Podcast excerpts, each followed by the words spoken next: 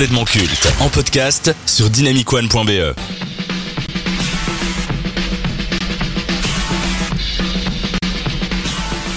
Son rêve a toujours été de faire de la télévision. Il a tout fait pour y parvenir. Stagiaire d'Arthur, n'hésitant pas à se rabaisser aux pires choses pour amuser la galerie, il s'est essayé à divers registres comme le stand-up ou la caméra cachée.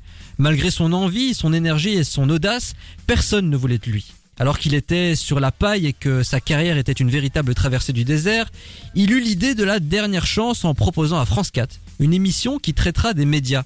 À ce moment-là, personne n'aurait imaginé que ce programme allait le propulser au sommet de la télé.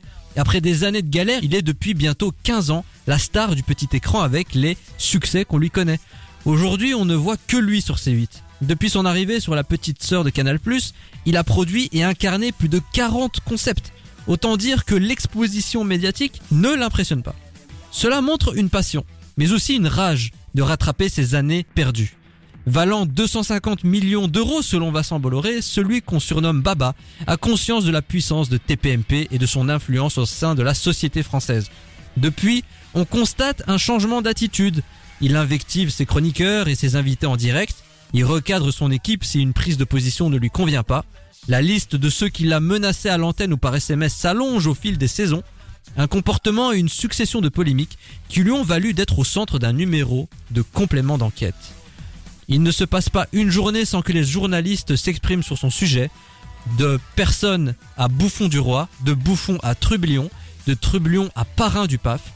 Aussi adulé que conspué, l'animateur semble indéboulonnable et intouchable. Cyril Hanouna, génie ou escroc? On va commencer avec Maxime. Eh ben, je vais pas me faire beaucoup d'amis parce que je sais qu'il est très clivant et beaucoup détesté, mais ce mec est un immense génie. Dans le sens où à partir du moment où tu arrives à faire du direct pendant 15 ans, à garder une audience aussi dense, à toujours savoir quand même te renouveler, avoir des nouveaux concepts et quelque chose qui fonctionne toujours autant, même s'il est dénigrant, même si parfois il est complètement stupide, ce mec est un génie de l'information, en tout cas un génie médiatique et du show. Lucas? C'est une giga merde. Moi, Voilà, vraiment, c'était la prise de parole de Lucas je- sur Dynamic One. bah, je peux. je peux- Eh ben moi en fait euh, c'est exactement pour les mêmes raisons que je trouve que c'est un escroc parce que il, en fait il a quand même tenu une tribune pendant plus de 15 ans où le mec te, te balance conneries sur conneries dans ses émissions et il laisse la parole à des gens qui ont des discours dangereux qui sont vraiment dangereux, qui parlent de sujets qu'ils ne maîtrisent pas, en se plaçant en tant qu'expert. Et donc je trouve, et surtout qu'il est suivi par énormément de personnes. Et donc à Il part- se défend en disant qu'il donne la parole à tout le monde. non mais ça, non, faut arrêter avec ça. Quand tu parles de sujets clivants avec des gens qui ne sont pas experts dans leur milieu et que ces gens-là parlent en se faisant passer pour des experts, ce n'est pas donner la parole à tout le monde, c'est donner des tribunes à des discours dangereux. Jean Messia Ben oui, mais tu vois, euh, clairement, et en fait, euh, dans ces émissions, tu, vois, tu l'as dit toi-même dans ton introduction, il va dénigrer les gens qui le contredisent. Mais ça c'est très récent. hein. Ça, je suis d'accord. Oh, Ouais. À ce moment-là, moi, euh, je vais vous dire, je vais vous donner mon avis sur euh, Cyril Hanouna. Je regardais très souvent Touche pas à mon poste Ouais. à ses débuts. Vous savez, quand il y avait les séquences je zappe, je mate, la séquence du téléspectateur, avec, euh, vraiment quand on se ouais. concentrait sur les médias, Ouais, quand on traitait Ouais. de l'actualité médiatique. Et depuis qu'ils ont fait, je sais pas, une version plus sociétale, politique, plus moi j'ai lâché. J'ai complètement lâché parce que qu'est-ce que j'en ai à foutre de savoir euh, ce que Géraldine Maillet pense de la réforme des retraites? Ouais. Qu'est-ce que j'en ai à foutre moi euh, de ce que Mathieu Delormeau pense du vaccin? Je m'en fous Mais moi, c'est justement pour ça que je dis que c'est un génie. C'est parce que c'est quelqu'un, je pense qu'il a une compréhension de la société française et de la société en règle générale qui est vraiment développée et il arrive tout le temps non. à rentrer dans, dans, dans les marges Je t'accorde qu'il est un génie réfléchit. parce qu'il sait quoi faire pour rester à l'antenne, il sait ce qui fonctionne et il n'hésite pas à euh, faire des changements. Les 15 dans sa ligne direct, éditoriale. C'est quand même quelque Je suis chose. Ah oui non mais euh, attention hein, euh, ça, moi je- j'aime pas, hein, j'aime pas le personnage vraiment, Non, mais, mais c'est un moi- génie. moi je veux bien lui reconnaître mais en fait tu vois moi je vais je vais redire ça. Pour moi un génie il y a une connotation positive tu vois. C'est comme si euh, donc dans le, le sujet comme on le traite maintenant pour moi je veux bien le résumer en bon ou mauvais tu vois c'est un peu ça.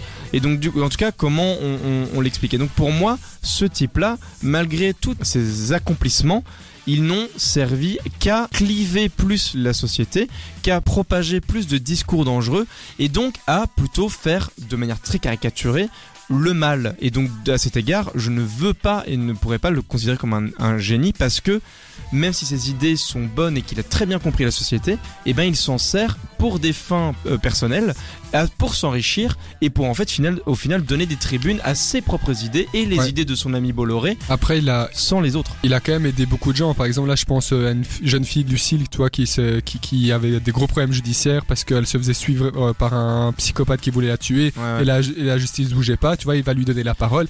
La justice s'accélère, toi, il y a eu plein de cas comme ça. Il a aussi donné quand même, il a fait beaucoup de dons. Est-ce que maintenant c'est pour se redorer l'image? Très certainement. Voilà. Là, je te rejoins, mais après, il a quand même, tu Non, vois, fait, on peut pas dire qu'il a fait que du mal, tu vois, il a quand même Non, fait des trucs intéressants. Mais c'est, euh, tu vois, moi là je parle de, de l'image qu'il incarne. tu ça, je suis d'accord. Et il Mais il symbolise quoi, Hanouna euh, Dans Hanouna la société aujourd'hui, il symbolise quoi? Mais pour moi, il symbolise des discours dangereux. C'est parce que dans dans ses plateaux, il va accueillir des gens pour parler de sujets qu'il ne maîtrise pas à chaud. Il représente pas la droitisation de l'Europe, tout simplement Oui, aussi éventuellement. Bah oui, Ouais. si, ah, si on parle politique. En tout euh, cas, il s'est hein. droitisé sur ces dernières années. Ouais, Avant, je trouve qu'il était un peu plus neutre. Il pouvait quand même donner. Mais je crois que ça, ça a commencé où ça? Avec le gros clash avec Mélenchon. Je pense que c'est Ah là, ouais. à partir de ce moment-là, où il a pris une, direction. euh, Ah non, non, plus même droite, avant. je trouve. Je suis désolé, quand il passait euh, des semaines et des semaines à parler euh, du confinement, du Covid et des vaccins et qu'il invitait euh, tout le monde et n'importe qui Ouais. sous prétexte de soi-disant faire avancer les débats, lui tout ce qui l'intéressait c'était de s'amuser euh, en se moquant de ses invités. Il n'y a pas une idée moi que j'ai retenue, pas une seule. C'était juste de la bouffonnerie. Et moi ça m'énerve parce que je comprends l'idée et l'idée était pas mal, genre vraiment donner la parole à des gens Ouais, qui bien s'y sûr. connaissent dans leur sujet. Mais à partir du moment où tu m'invites tout le temps des gens euh, qui sont connus pour les polémiques, Mais euh, ça- c'est chiant. Ça faisait des chiffres. Hein. En fait, voilà, c'est ça le truc. C'est que, tu vois, à la limite, allez, à la limite, je veux même bien qu'on donne la parole à tout le monde et qu'on fasse discuter des gens qui ont un avis A et un avis Z. C'est ça le principe d'un débat, tu vois. C'est en fait, on va prendre nos idées, on va les mettre au milieu de la table et tous ensemble, on va les triturer pour voir ce que donne. Ça, c'est un débat. Lui, ce qu'il fait, Ça l'intéresse pas. ça, en fait, ça n'intéresse pas. Il va juste prendre des idées préconçues. On va les mettre au milieu de la table, on va les triturer, mais ça ne va être trituré que par des gens qui partagent ces idées. Ouais, bien sûr. Ouais. Tu vois? Et Ouais. ça c'est dangereux parce que du coup ça veut dire que les gens qui vont regarder ça, ils vont se dire ah tiens moi je pense comme eux et en fait si je pense comme eux ça veut dire que j'ai raison.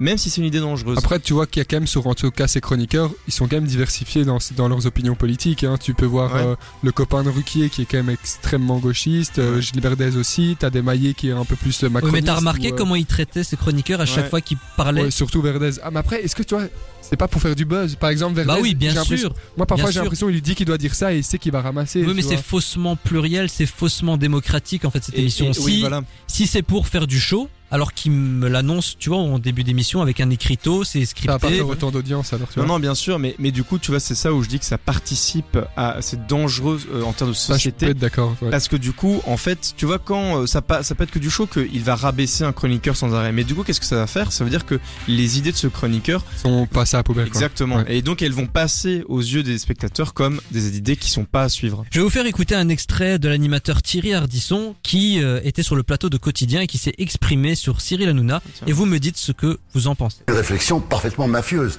Donc ce côté mafieux qu'Hanouna montre tous les jours, en fait, il est, il est général dans la maison. Et moi, j'ai décidé d'arrêter de supporter. Voilà. Quand, Vous allez au tribunal et c'est franchement, et vous le savez bien, vous avez été victime vous aussi de, de Cyril Hanouna. Aujourd'hui, vous êtes dans une espèce de paix armée. Mais si vous voulez, c'est pourquoi ce type, de quel droit ce type se permet d'insulter tout le monde tous les soirs à la télévision? Enfin, je veux dire, c'est c'est pas possible, quoi. C'est une racaille inculte. C'est un type qui n'a aucune éducation. Non mais, je veux dire, c'est scandaleux. Enfin, moi, je sais pas. Y a pas. Est-ce qu'il y a que moi que ça révolte? Non, vous êtes le seul à le dire. ah ben, ben, je Comme serai- ça. C'est pas Hein grave. Ben, c'est pas grave. Voilà, je continuerai à le dire. D'accord.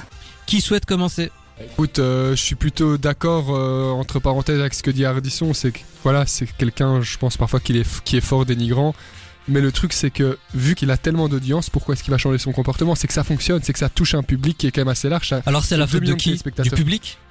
Je suis sûr que si maintenant il y a une chute dans les audiences, comme il a eu à un certain moment, tu vois, parce qu'il avait pris position par exemple pour Israël euh, énormément, il a- il y a une chute, tu vois quand même qu'il a changé sa politique.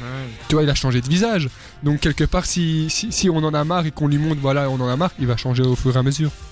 Ouais, Pas peut- con. peut-être, mais euh, pour moi, c'est juste un type dangereux et euh, et j'ai pas envie de pratiquer la censure parce que c'est pas ça qui fonctionne, mais il faut que les gens se rendent compte que ces discours, en fait, c'est un symptôme, Cyril c'est un symptôme d'une société qui en fait ne se renseigne plus et qui Ouais. va se rallier à des discours dangereux.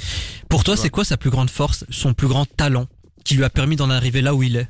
Ça, je veux bien euh, rejoindre que le type a très bien compris les médias. Ça, c'est ça son plus grand talent, c'est qu'il a très bien compris le réseau dans lequel il se trouve.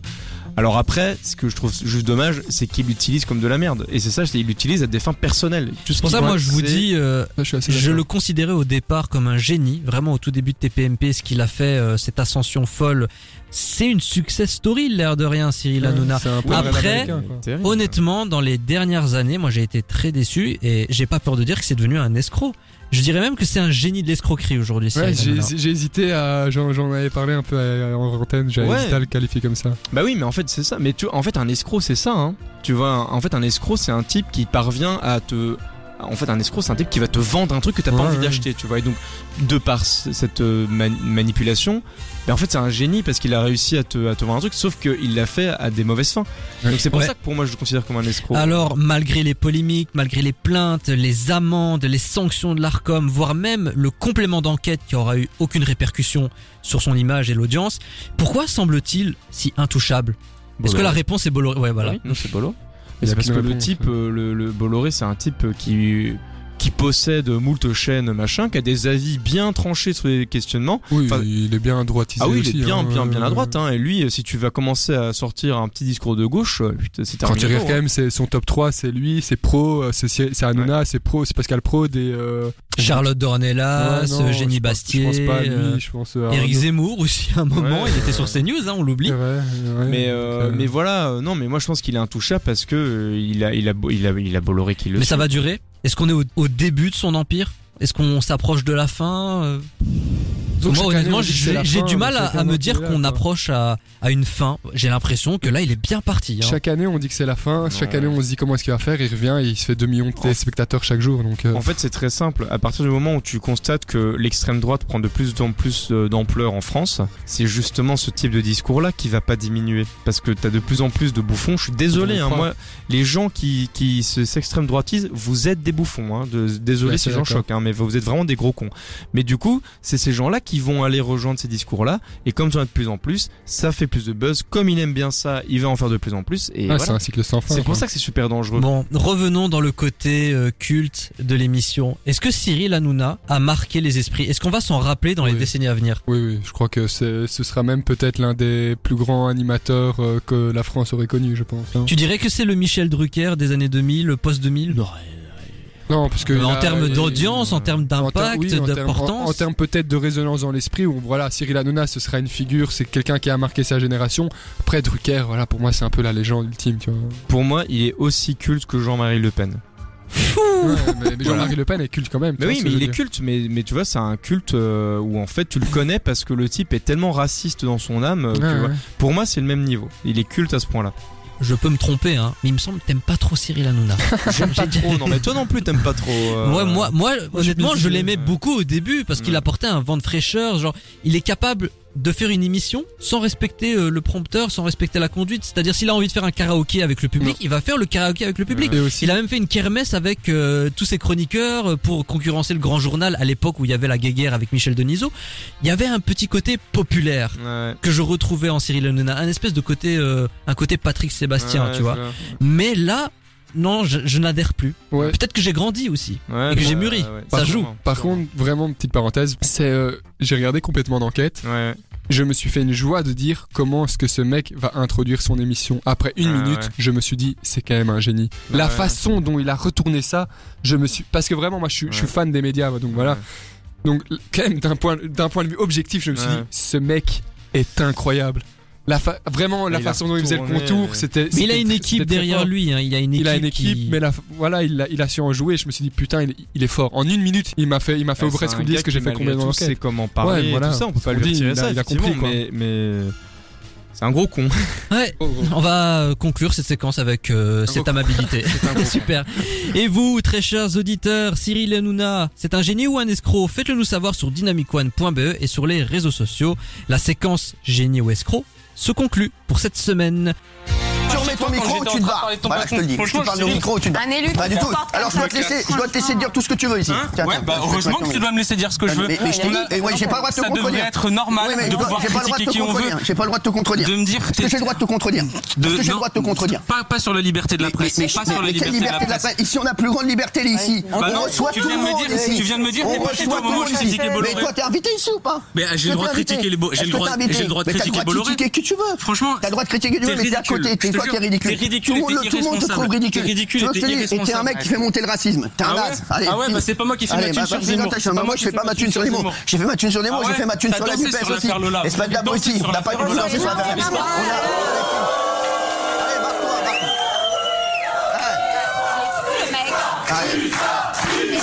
a-